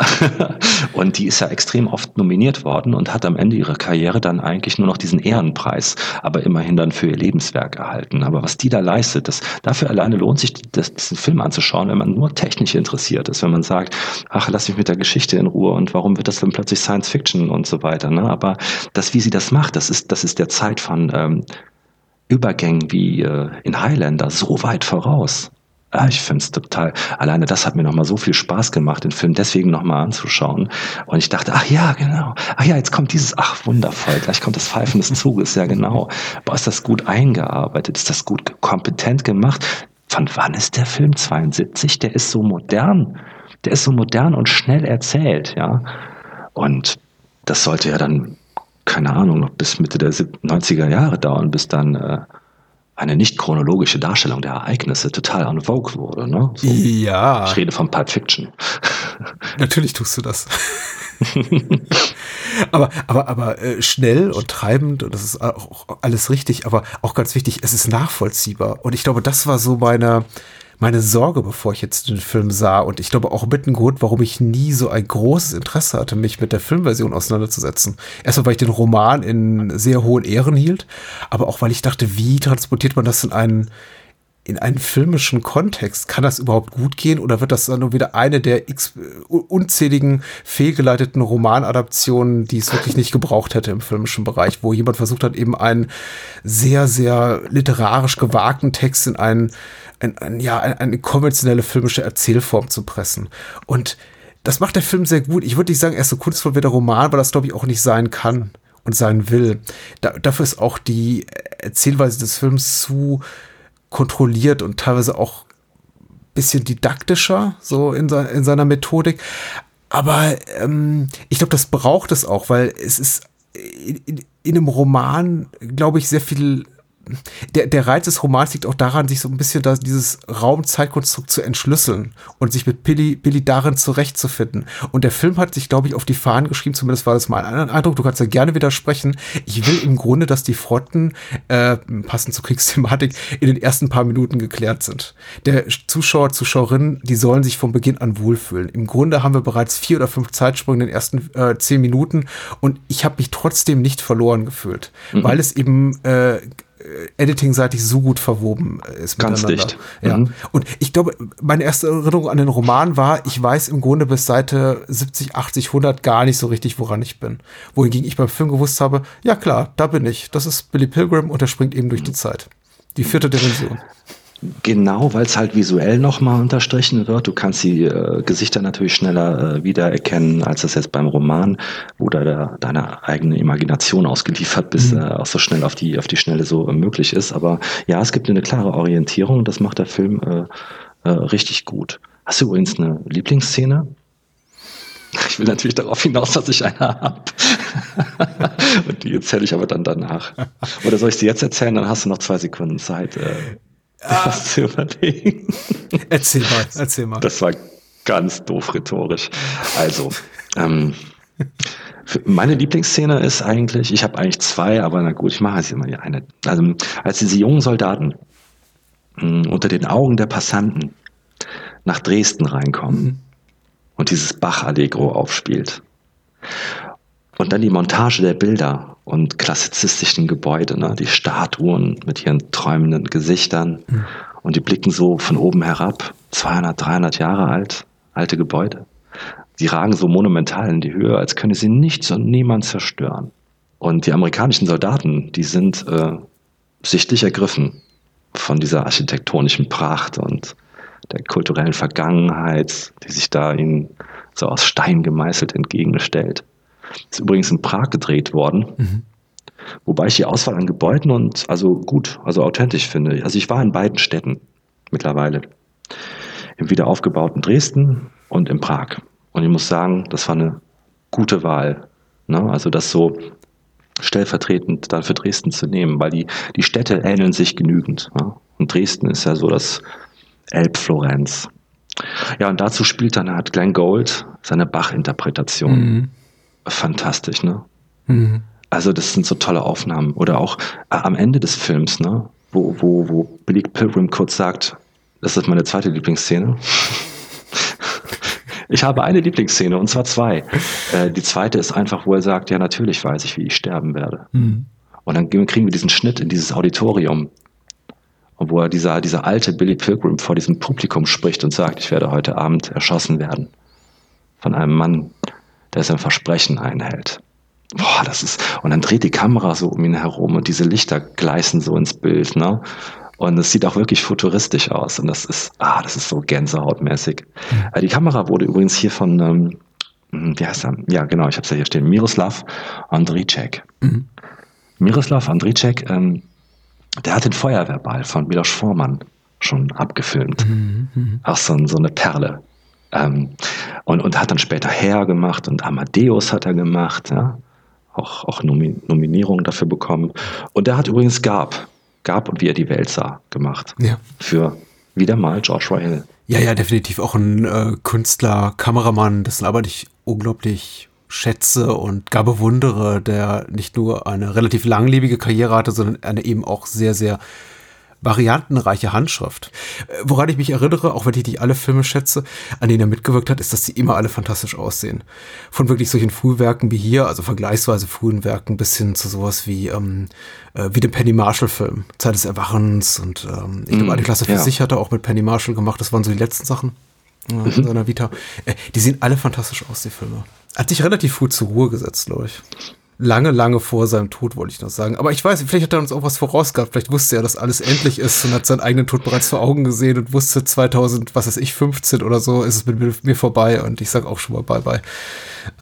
Sehr, sehr präsent einfach auch im Kino der 70er, 80er und 90er und das ist genauso, ich meine, wir sind ja ungefähr eine Generation, eben das Kino, mit dem ich aufgewachsen bin, das ich in meiner Kindheit und Jugend gesehen habe und deswegen auch, wenn mir Miroslav Ondricek damals noch kein bewusst bekannter Name war, war er eben immer da.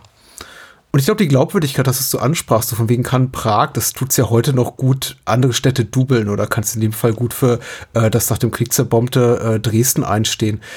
Ja, kann es. Und der Faktor hier der Authentizität, auch wenn das natürlich hier wiederum einfach das Zerrbild ist oder der Blick durch die Brille von Billy Pilgrim oder Kurt Vonnegut, dem autobiografischen er er Erzähler des Ganzen. Also, weil da sind ja viele Elemente drin, die Vonnegut selber erlebt hat. Er war im Krieg in ähnlichen Lagen, er gerat, geriet in, Vergangen, in Gefangenschaft, er war bei dem Bombardement von Dresden dabei, seine Schwester ist auch früh gestorben. Also dieser Faktor der Authentizität oder inwieweit fühlt sich das, was wir sehen, wahrhaftig an, ist eben auch ganz wichtig. Und das schafft eben auch Miroslav Ondricek wunderbar in seinen äh, Filmbildern zu transportieren. Und das ist eben auch einer der herausragenden Aspekte dieses Films, diese inhaltlichen autobiografischen Aspekte zu paaren mit einer äh, filmischen Fiktion, einer, einer, einem Trugbild, einem Zerrbild auf das äh, wahre, wahrhaftige, was sich eben trotzdem durch Ondrzejczyks Bilder auch so wahrhaftig anfühlt dass wir uns als Zuschauerinnen und Zuschauer komplett darauf einlassen können und darin verloren hm. gehen.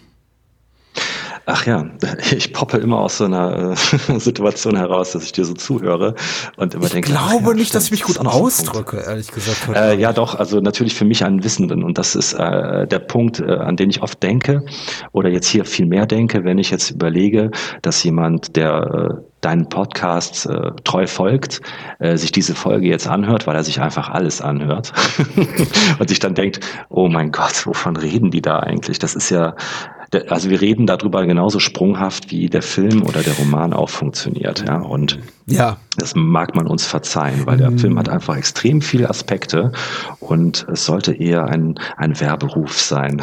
Genau, ich glaube, da genau. gibt's auch nichts zu verzeihen. Über den Aspekt unseres Gesprächs, äh, den, den ich so hab kommen sehen, habe ich mir natürlich auch im Vorfeld Gedanken gemacht, wie gehen wir hier vor? Wir können den, natürlich nicht der Chronologie der Filmhandlung folgen, weil sie eben hin und her springt. Und ich habe die, ich habe jetzt darüber nicht Buch geführt, aber es gibt, glaube ich, mehrere Dutzend Zeitsprünge in diesen gut 90 Minuten, die der Film dauert. Das ist kein langer Film, wenn ich es richtig in Erinnerung habe. Mhm. Äh, und bis auf, sagen wir mal so, die letzte Viertelstunde, wo ich schon sowas habe wie jetzt nicht eine, eine, eine faktische, aber irgendwie zumindest gefühlte Chronologie der Ereignisse, dass ich das Gefühl habe, da gibt es Szenen, die aufeinander aufbauen und eben mhm. einfach nicht nur ineinander reinspringen und sich anschreien und dann wieder zusammenfitten und sich gegenseitig abstoßen. Also abgesehen von der letzten Viertelstunde ist da nicht viel zu holen in Sachen chronologischer Erzählform da geht's nach hinten und nach vorne. Und manchmal weiß man eben auch als Zuschauer, ob, obwohl man immer der Handlung immer folgen kann, nie ganz exakt, wo man sich befindet, weil natürlich auch, es gibt ja nicht nur diese, ich glaube, es sind vier Zeitebenen, auch innerhalb dieser Zeitebenen gibt es noch kleine Differenzen, da weiß man nie genau, wenn man ihn sieht mit seiner Frau, sind die schon verheiratet oder mhm. Stehen, sie, stehen sie kurz davor zu heiraten? Äh, mhm. ich, ich glaub, oder macht das überhaupt etwas aus? Oder, oder genau, oder macht es überhaupt einen Unterschied? Und weil du mich vorhin an meiner Lieblingsszene erinnerst, ich glaube, als Lieblingsszene taugt es nicht, aber es war zumindest einer meiner liebsten Momente, als dann eben die Heirat kommt, von der ich zu dem Zeitpunkt in dem Film schon annahm, dass sie schon geschehen war oder ist, äh, äh, sagt, äh, flüstert sie, also seine Frau Valencia, äh, ähm, Billy ins Ohr, ähm, I'm going to die for you. also äh, ich, ich, ich nehme auch wieder ab, wenn wir erstmal verheiratet sind und so. Und ja. das geht ja schon alles irgendwie so seine richtigen Wege. Und das äh, fand ich zum Beispiel auch sehr, sehr komisch. Das mir gut. Ich verspricht das beim weißen Cadillac ja nochmal. Oh Billy, jetzt werde ich endlich abnehmen für ja. dich. Ja. Ähm, Süß. Ja, ob, ob also ob dieser Podcast, der Podcast jetzt hier, den wir gerade besprechen, live, der ist genau wie das Leben. In Tralfamadore sagt man ja, die Zeit ist eine wahllose Aneinanderreihung einzelner Augenblicke. Mhm. Und jetzt geht's weiter. Und man sollte sich auf die guten Augenblicke konzentrieren und nicht auf die schlechten. Und liebe Hörer, das macht ihr bitte genauso. Wir müssen mal auf Tralfamadore zu sprechen kommen. Ja, bitte. Ich glaube, es ist der Part, ähm, mit dem sich in der Rezeption und auch in der Nachbesprechung zum Film so einige Leute ein bisschen schwer getan haben, weil die finden die Sequenz irgendwie sogar langatmig, obwohl sie das nicht ist. Ich habe das nochmal überprüft, so viel Spielzeit ist da gar nicht. Oder kitschig. Ne? Mhm. Und die Planetensequenz ist jetzt meine eigene Meinung. Die ist gewollt abstrakt. Mhm. Mm, Tralfamadore ist ein Refugium und es ist ein Rückzugsort. Und daher ist dieser Ort auch absichtlich artifiziell, sogar kitschig. Und äh, Tralfamadore hat in meinem Privatleben zumindest so viel Wirkung gehabt, dass ich, als ich vor ein paar Jahren zusammen mit einem Freund äh, an einem Musical gearbeitet habe, dass wir dieses, nicht nur das Wort Tralfamadore, sondern auch tatsächlich die Idee eines alternativen Rückzugsortes für unseren Hauptdarsteller ähm, auch gewählt haben. Wir haben damals uns ähm, mit dem Gedanken getragen, Schlachthof 5 tatsächlich als Musical zu verarbeiten, aber haben uns an die Marke nicht rangetraut und haben aber ah. viele Elemente dann in unsere eigene Story mit reingearbeitet. Und deswegen ist Tralfamadore für mich so ein total gegenwärtiges Wort und ähm, auch Ort. Und ich habe Tralfamadore übrigens äh, in den 90ern ne, äh, oft als Passwort benutzt für verschiedene Oberflächen. Ist aber nicht mehr aktuell, braucht ihr nicht versuchen. Und ähm, Tralfamadore kommt ja bei Vonnegut, Vonnegut äh, noch öfter vor, also auch ja. in anderen Romanen übrigens. Ne? Und ähm, ja, also ich glaube, dass Tralfamadore im Buch und auch im Film eine gewollt äh, eine gewollte Groteske ist. Ich versuche das jetzt mal irgendwie hinzukriegen. Das ist, glaube ich, das Element, das einen so ein bisschen brechen soll, wo man einfach sagt, ach, das ist jetzt eine Groteske, das ist jetzt, der kann auch gar nicht anders, weil Billy selber braucht diesen Ort vielleicht, um gegebenenfalls zu sagen, boah, Tralfamadore, ne, die die Menschen, also die, nicht die Menschen, aber die Wesen, die Tralfamadore erschaffen haben, die wissen ja, dass Zeit nichts bedeutet. Ne? Mhm. Weil die wissen auch ganz genau, wann die Welt endet. Ne? Und dieser Knopf, der wird halt gedrückt und der wurde schon immer gedrückt. Es, es bedeutet also nichts. Also deine kleinen Lebensepisoden, ne? der Stress von gestern, die Bombardierung von Dresden, der Tod deiner Frau, es bedeutet nichts. Es ist völlig egal. Es ist nur eine Aneinanderreihung. Und du kannst es auch wieder von vorne starten. Und am Ende bedeutet es einfach nichts. Und das ist diese Groteske. Und warum das im Film dann von wegen, hä, Nanu, ich dachte, ich gucke hier einen anspruchsvollen Film über die Bombardierung von Dresden und plötzlich hängt der Typ in so einer Glaskuppel. Mhm. Das ist genauso grotesk, was ich sehr liebe, ähm, wenn es in, in meinem Lieblingsfilm Magnolia plötzlich Frösche regnet. Mhm, mh. Das ist für mich so eine, so eine übersteuerte Groteske, dass ich das applaudiere. Also ich finde das toll. Und es ist mir auch klar, dass es, dass es, dass es da um Brechung geht. Was sagst du zu Tralfamadore? Was ich zu Tralfamadore sage, ich glaube, es ist als, ähm, das jetzt eine These und glaube ich nicht wirklich belastbar, dass es so als äh, Szenario gar nicht so ungewöhnlich ist für die, äh, für so ein, in so einem Science-Fiction-Kontext der, der späten 60er oder frühen 70er Jahre. Dieses äh, Setting, da ist ein Mann und eine Frau und die wurden beide von Außerirdischen entführt, gegen ihren Willen, um sich quasi so zu paaren, unter einer Glaskuppel. Jetzt ist schon sehr, sehr spezifisch und ich glaube, das ist schon unikär in Bezug hier auf Slaughterhouse 5, dass ich das, also in der Filmversion, dass ich das Ganze unter so einer Glaskuppel, in der so eine Art Wohnzimmer oder Lounge eingerichtet haben, dass sich das dazu trägt. Ähm, aber ich glaube, dieses ganze Szenario wirkt schon sehr, banal oder trivial ist wahrscheinlich der, der, der bessere Ausdruck. Es wirkt, äh, glaube ich, auch ein bisschen, bisschen ordinär für viele Menschen, die das gucken. Weil ich, ich teile da deine Einschätzung. Bislang hat man ja schon einen Film gesehen, der sich intellektuell nicht ohne Anspruch mit äh, wahren historischen Begebenheiten beschäftigt und äh, den Folgen, die das auf die männliche Psyche, auf die auf die menschliche Psyche, Entschuldigung hat, männliche Psyche, ja, wieso nicht, auf ja, die männliche Psyche. Es ist eben auch, es ist ein sehr männlicher Blick auf das Ganze und äh, also den hat ja Billy Pilgrim auch, weil die Frau, die ihm ja begegnet am Ende des Films unter dieser Glaskuppel auf Teufel das ist eben auch die Frau seiner Träume, die er auch schon vorher in anderen Zeitebenen gesehen hat, die Frau, die er auch im Kino gesehen hat, die sich da entblättert. Ein, äh, eine junge Erotikdarstellerin, wie auch immer. Wir sehen die in, in verschiedenen Kontexten und da ist sie plötzlich. Und ähm, was dann aber eigentlich passiert, ist auch nachdem der Film ein, einmal den Teppich unter den Füßen weggezogen hat, als Zuschauerin oder Zuschauer und gesagt hat, okay, jetzt mache ich aber noch mal sowas auf, so ein Fass und gebe euch quasi ein, ein, ein Szenario, was genauso gut in Outer Limits oder Twilight Zone seinen Platz hätte, ziehe ich euch noch mal den Teppich unter den Füßen weg und lasse ich das Ganze, lasse das Ganze so entwickeln, wie es, wie ihr es, glaube ich, nicht sehen wollt, nämlich als etwas sehr Verstörendes oder zumindest Irritierendes für die beiden gefangenen Protagonisten, denn die fallen eben nicht übereinander her und es gibt keinen Kampf mit den Außerirdischen oder irgendwas so oberflächlich Interessantes oder Aufregendes oder ja, äh, so, sondern tatsächlich kommt da eine Stimme aus dem Nichts, die sagt, egal was ihr tut, es ist bereits geschehen.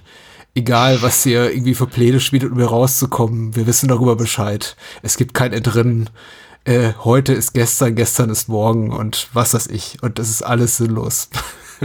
Unausweichlich. Die, es geht um die große Unausweichlichkeit.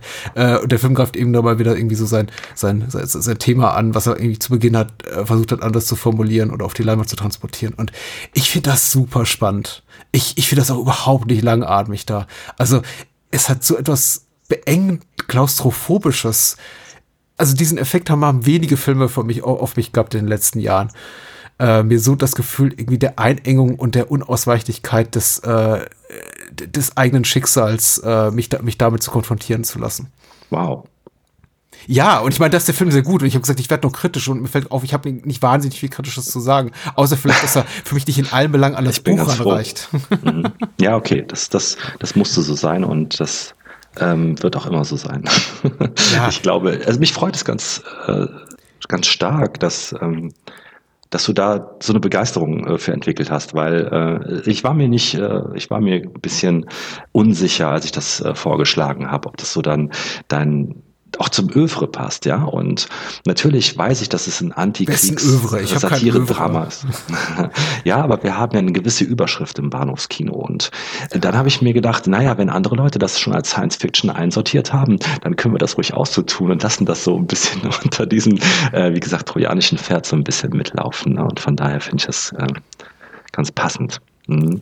Ja, es freut mich sehr, dass ihr, dass ihr das Spaß gemacht hat, das nochmal zu gucken. Mhm. Ich, ich glaube auch durchaus, dass da ähm, dass es eine relativ große Schnittmenge gibt, äh, sowohl von Seiten Vonnegut als auch von George Hill und eben seinem Drehbuchautor Stephen Geller, die das Ganze adaptiert jetzt haben für die Leinwand. Äh, weil, weil es gibt ja auch durchaus Szenen hier auch im Film wie im Buch, die bieten durchaus einfach ordinäre Freuden oder Freuden auf so einem ganz schlichten, viszeralen, animalischen Level, auf so einer Bauchebene die sind einfach nur lustig oder die sind einfach nur ordinär oder obszön oder sind einfach nur grotesk komisch. Die, mhm. die haben Film wie Roman zu bieten und insofern habe ich da überhaupt keine Berührungsängste, hier im Kontext eines Formats wie Bahnhofskino so einen Film mal reinzutragen, der eben sehr, naja, hm, verkopft ist. Ich habe mich gerade gefragt, ob diese äh, Endsequenz auf äh, Tralfamadore sehr ähnlich ist mit dem, was ähm, unser Astronaut in 2001 am Ende erlebt. Und zwar, dass er in so einer Art von goldenen Käfig gefangen mhm. ist und scheinbar beobachtet wird von einer äh, Überintelligenz, die sich äh, in 2001 nicht zu Wort meldet, mhm. äh, bei uns hier in Schlachthof 5 schon, aber ob es sich sehr ähnlich ist. Und deswegen habe ich nochmal schnell nachgeguckt, wer da von wem gegebenenfalls abgeguckt hat oder ob es so wieder bei der Entwicklung der Glühbirne ist, dass zwei Leute das unabhängig voneinander gleichzeitig entwickeln, weil die Zeit einfach reif ist für solche Gedanken. Ne? Mhm. Die 60er sind ja voll von transzendenten Ideen. Und Vonnegut schreibt seinen Roman 69, 72 wird er dann halt verfilmt. Wir haben 68, 69 dann 2000 2001 im Kino. Ich finde diese Szene am Ende, äh, wo der Mensch beobachtet wird ähm, von einer außenstehenden Macht, um mhm. zu schauen, können wir den jetzt nochmal in seiner Entwicklung vorantreiben? Recht ähnlich. Aber ich möchte jetzt gar nicht irgendwie feststellen, wer da zuerst war. Was findest du, äh, was ist das jetzt für ein Vergleich? Weil den habe ich gerade spontan ähm, ist er mir eingefallen. Der ist mir noch nie eingefallen all die Jahre, obwohl ich beide Filme sehr gerne mag. Mhm. Mhm. Darf man sich draußen vielleicht Gedanken drum machen jetzt? Ne? Naja, ich, ich, ich würde es auch, glaube ich, gerne äh, nach Ende unseres Gesprächs doch gerne weiterdenken und vielleicht auch mit ins Bett nehmen und vielleicht morgen nochmal irgendwie die Gedanken rumwälzen. Ich glaube aber schon, dass beide Filme 2001 wie dieser hier, wie auch äh, Silent Running, Soylent Green oder auch Planet der Affen, der auch um selben Zeitraum ungefähr rauskam, sich schon ganz bewusst darum bemühen, sich vom Science-Fiction-Kino vergangener Tage der 50er und 60er Jahre oder frühen 60er Jahre, das sehr geprägt war vom Themen wie Kalten Monster Krieg und Invasion. ja, mhm. Monster-Invasion, immer mit den Monstern als Stellvertreter für die bösen Russen oder äh, bösartige Militärmächte, schon versucht hat, bewusst zu emanzipieren und auf eine transzendentale, sehr viel philosophischere, viel verkopftere Ebene zu begeben. Mhm. Und ähm, ich glaube, deswegen kann man Slaughterhouse 5 auch sehr gut mit Blick äh, oder, oder Querverweis auf 2001 diskutieren, weil ich glaube, die Tonalität nicht unähnlich ist. Ich glaube, Kubricks Film hat noch den größeren erzählerischen Anspruch und auch die größere Kunstfertigkeit. Ich habe ja vorhin von einer ja, vergleichsweise konventionellen oder didaktischen Erzählweise im Vergleich zum Roman gesprochen. Und die sehe ich hier doch durchaus. Ich finde das nicht verkehrt, weil ich glaube, der Film hat einen anderen Fokus. Der Film hat eine andere Art und Weise, Humor zu transportieren. Der Film will eine größere Emotionalität oder emotionale Verbindung unserer zu seinen Figuren zu erreichen. Und dazu gehört das auch. Das schafft ehrlich gesagt für mich 2001 gar nicht. Äh, den ich für einen großartigen Film, für ein fast nahezu unantastbares Meisterwerk halte, aber der mir nicht irgendwie die großen die große, große Empathie für sein Personal hervorruft, wo mhm. ich gegen hier, hier bei den Figuren sehr, sehr stark am Mitfiebern bin. Also, mm, was heißt ja. Figuren plural? Eigentlich nur bei Billy und mit Abstrichen bei Edgar mm. Derby. Weil ansonsten mm haben wir ja nicht viel. Wir haben die cartoonesk überzeichnete Ehefrau. Wir ja. haben irgendwie hier Mrs. Tessmaker, also äh, Montana. Wir haben Paul Lazaro, der am Ende eben zu Billys Attentäter wird, der ein ähm, übles Arschloch ist. Aber die wenigen Menschen, die ja eben einigermaßen, sagen wir mal, gehaltvoll mit einem echten Innenleben auflädt, die, da kann ich echt mitfiebern. Ja, also Geistesreisen sind beide, aber wir haben hier viel mehr mit Menschen zu tun und das ist irgendwie ein bisschen nahbarer. Ähm, ja, finde ich auch. Also das ist, also gerade vor allem so diese so kleine Szenen, die so eingestreut sind, wo ich mir denke beim Film, wenn ich den Film betrachte, ähm, dann denke ich, äh, das muss so von Vonnegut erlebt worden sein, weil das denkt man sich nicht aus. Das sind nämlich so hart realistische Situationen, wie zum Beispiel dieser kleine, dieses, dieser Kindersoldat, mhm. ne, der da mit dieser, mit diesem Mädchen liebäugelt in Dresden an dem Fenster da oben, was er da immer so bezirzt und sie guckt dann zurück und die haben da sowas laufen. Und er ist ja der junge Soldat in dieser schicken Uniform und er muss da ein paar Kriegsgefangene durch die Gassen scheuchen und so weiter. Und das hat so eine, und dann kommt diese Bombardierung und er stürzt heraus und er rennt durch durch ein komplett zerstörtes, wirklich oh, so in Schutt und Asche liegendes Dresden, rennt er durch diese Gassen, soweit er sich orientieren kann in dem Nebel, mhm. zu diesem Haus, wovon er wahrscheinlich bis zur letzten Sekunde hofft, dass das das einzige nicht getroffen worden ist. Ja, und es ist natürlich nicht mehr da. Und boah, das sind so harte Szenen. Ich denke, so das denkt man sich nicht aus, das hat man erlebt. Ja? Und das macht das Ganze viel nahbarer. Ne? Und bis hin zu solchen Sätzen wie wir sind Amerikaner, wir ergeben uns nicht. ja, es ist fantastisch. Was mich auch immer erinnert an äh, Howard Campbell Jr., der, der, der eine Figur ist, die auch in Vonnegut's Vorgängerroman Mother Night auftaucht. Das ist der amerikanische Nazi in der lustigen Kostümierung, in der lustigen Uniform. Mm äh, weil du mich vorher nach Lieblingsszenen fragtest und äh, die gehört auf jeden Fall dazu, weil das ist eine wirklich äh, karikaturesk überzeichnete Figur, die, die mir sehr viel Spaß macht und die ich tatsächlich hier im, in der, ihrer filmischen Darstellung fast als gelungen erachte als im Buch. Weil äh, es, man, man kann lange darüber viel, viel darüber schreiben, was das für eine groteske Erscheinung ist, aber ihn in dieser Uniform zu sehen mit Stars and Stripes, die aussieht wie im Grunde eine eine, eine, eine Clowns-Maskierung oder ein Clowns-Kostüm, das ist, äh, ist einfach großartig. Mhm. Und da ist auch, das ist, glaube ich, der einzige Moment, bei dem ich äh, vollkommen auf Seiten von Paul Lazaro war. Also ja, äh, der sagt, Billy, oh Mann, Billy's Nemesis, ja, ja, Billy's genau. Nemesis, die, der, der sagt, meine Güte, was ist denn das für ein, das für ein Typ, den kannst du so echt nicht vor, vorsetzen. Das ist, ja. der, das ist der Typ, den die Nazis reinkarren, wenn es darum geht, hier äh, Allianzen mit den äh, Amerikanern schaffen zu wollen. Also wer, wer jetzt uns zuhört und nicht neugierig geworden ist auf diesen Film, dem, dem ist ja gar nicht zu helfen. Glaube ich auch. Glaube ich. Bist du bereit dafür, dass ich so ein bisschen auf deine Kunst neugierig mache oder wolltest du Slaughterhouse 5 noch was hinzufügen? Nö, wir sind vielleicht, ähm, warum auch? Ich bin zu Ende erzählt. Nein, äh, eine letzte Sequenz noch. ähm, weil das Ganze ja am Anfang wie eine Leinwand ist. Vielleicht ist das eine schöne Überleitung zu meiner Kunst. Ich fand es ganz beeindruckend, wie der Film anfängt, und zwar mit einem sehr ruhigen Klavierspiel, also wieder meiner Bach-Interpretation von Glenn Gould. Mhm. Und ähm, dann eilt oder äh, stapft Billy ja orientierungslos durch diesen weißen Schnee. Und der ist teilweise so überblendet, äh, dieser weiße Schnee, dass er wie eine leere Leinwand wirkt. Und ich habe so manchmal das Gefühl, ob da vielleicht diese Idee geboren wird, ich bin hier voller äh, Leerheit, ich bin voller Leerheit. Ne? Mhm. Ähm, und, und ich fand diese Szenen sehr schön, wie die so äh, ineinander geschnitten werden, wie er durch diesen weißen Schnee, der so unberührt und wie er auch so unschuldig in diesen Krieg hinein stapft ne? und äh, sich so ein bisschen dem ergibt, was dann noch kommen wird und wie leer das Ganze noch da wirkt und wie beruhigend eigentlich im Grunde genommen. Und ach, diese Szene, wo er später auf dem Bett sitzt mit diesem alten Hund Spot. Ja, diese Szene, wo er auf der Veranda dem alten Hund nochmal begegnet, der dann so ganz müde aufsteht und seinem Herrn entgegengeht und die sich diese alten Herren begegnen auf, diesen, auf dieser Treppe. Hm. Äh, ich habe jetzt gerade Lust, den Film nochmal anzugucken. Ich habe den auch oft geguckt früher. Ja, Hunde, Hunde sind was ganz Besonderes. Das kann, das kann man nur als Hunde- oder Ex-Besitzer äh, wissen dass die eine Treue äh, dir gegenüberbringen, der, die ist unvergleichlich. Also, und das ist so, wow, da ist so viel drin in dieser Szene.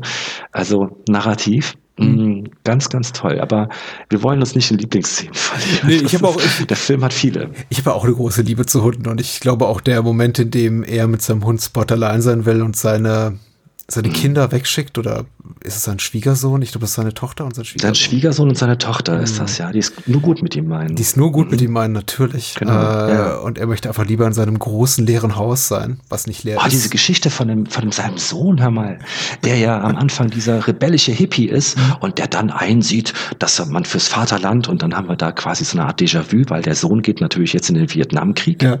Das macht den Roman dann plötzlich sehr modern an dieser Stelle.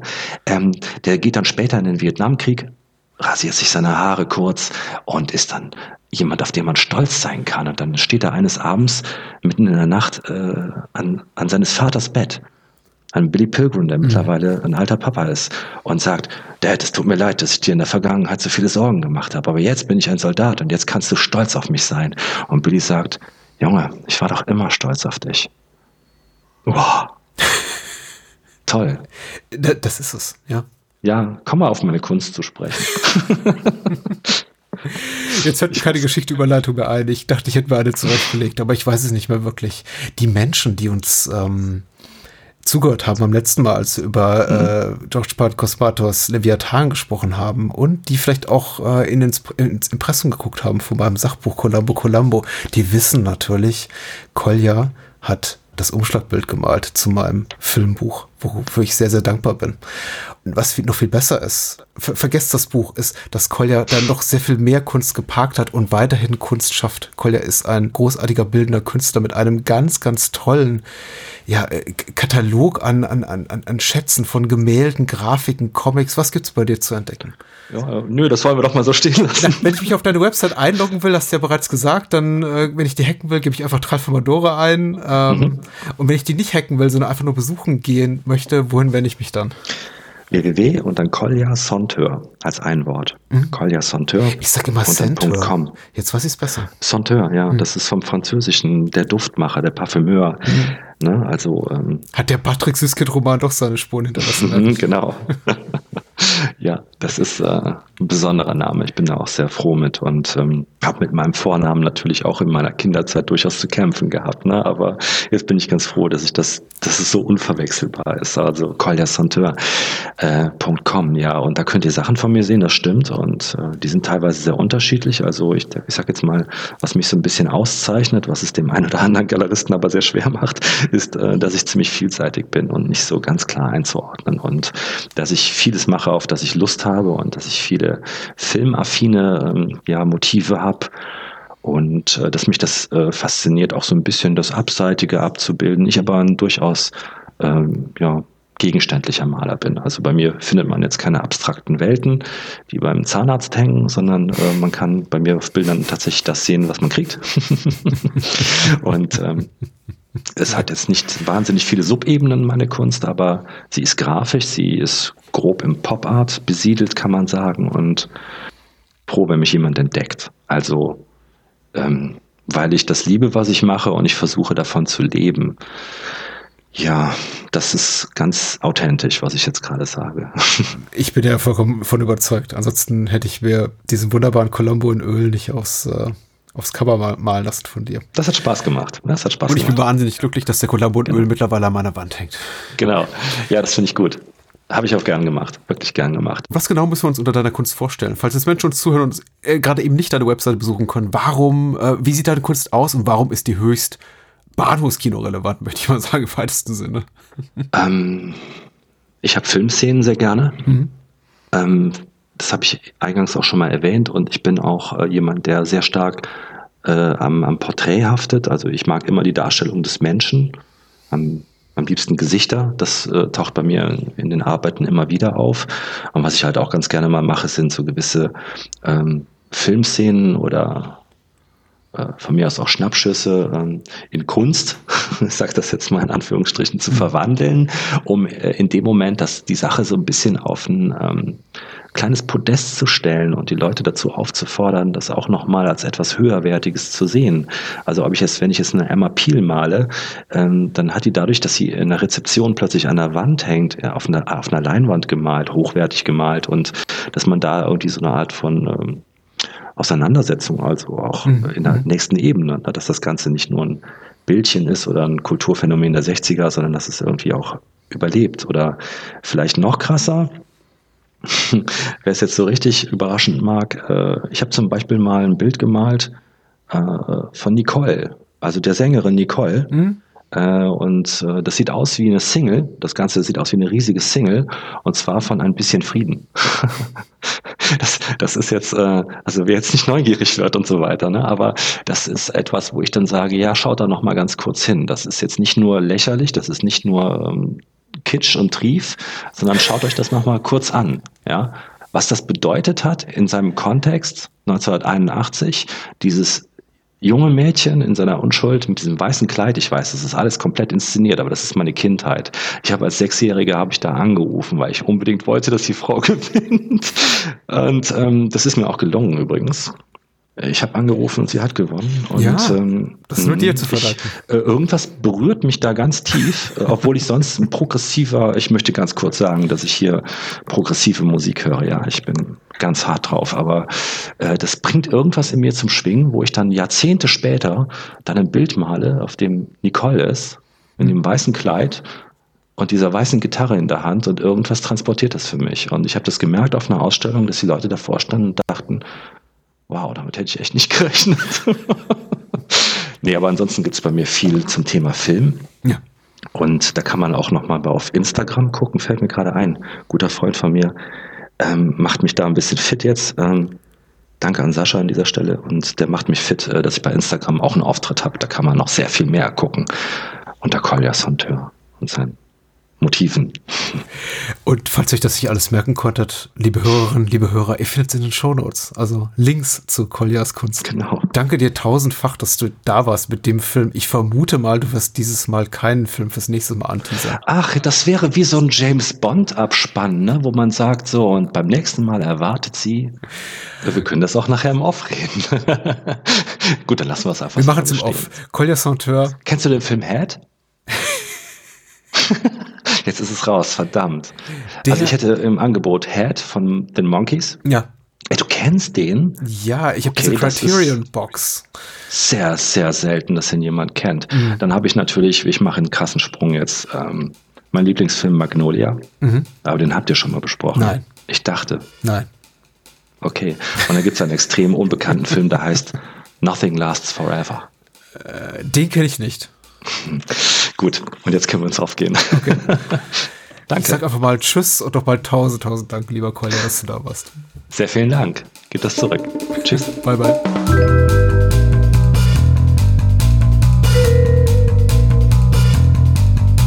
Das war's. Mehr Bahnhofskino und die Bahnhofskino Extended Edition gibt es bei iTunes, Spotify und überall, wo es gute Podcasts gibt. Und denkt bitte daran, eure Unterstützung durch eine Patreon-Patenschaft oder PayPal-Spende sichert diesem Podcast das Überleben. Unter bahnhofskino.com findet ihr alle Möglichkeiten, uns unter die Arme zu greifen. Vielen Dank fürs Zuhören und adios.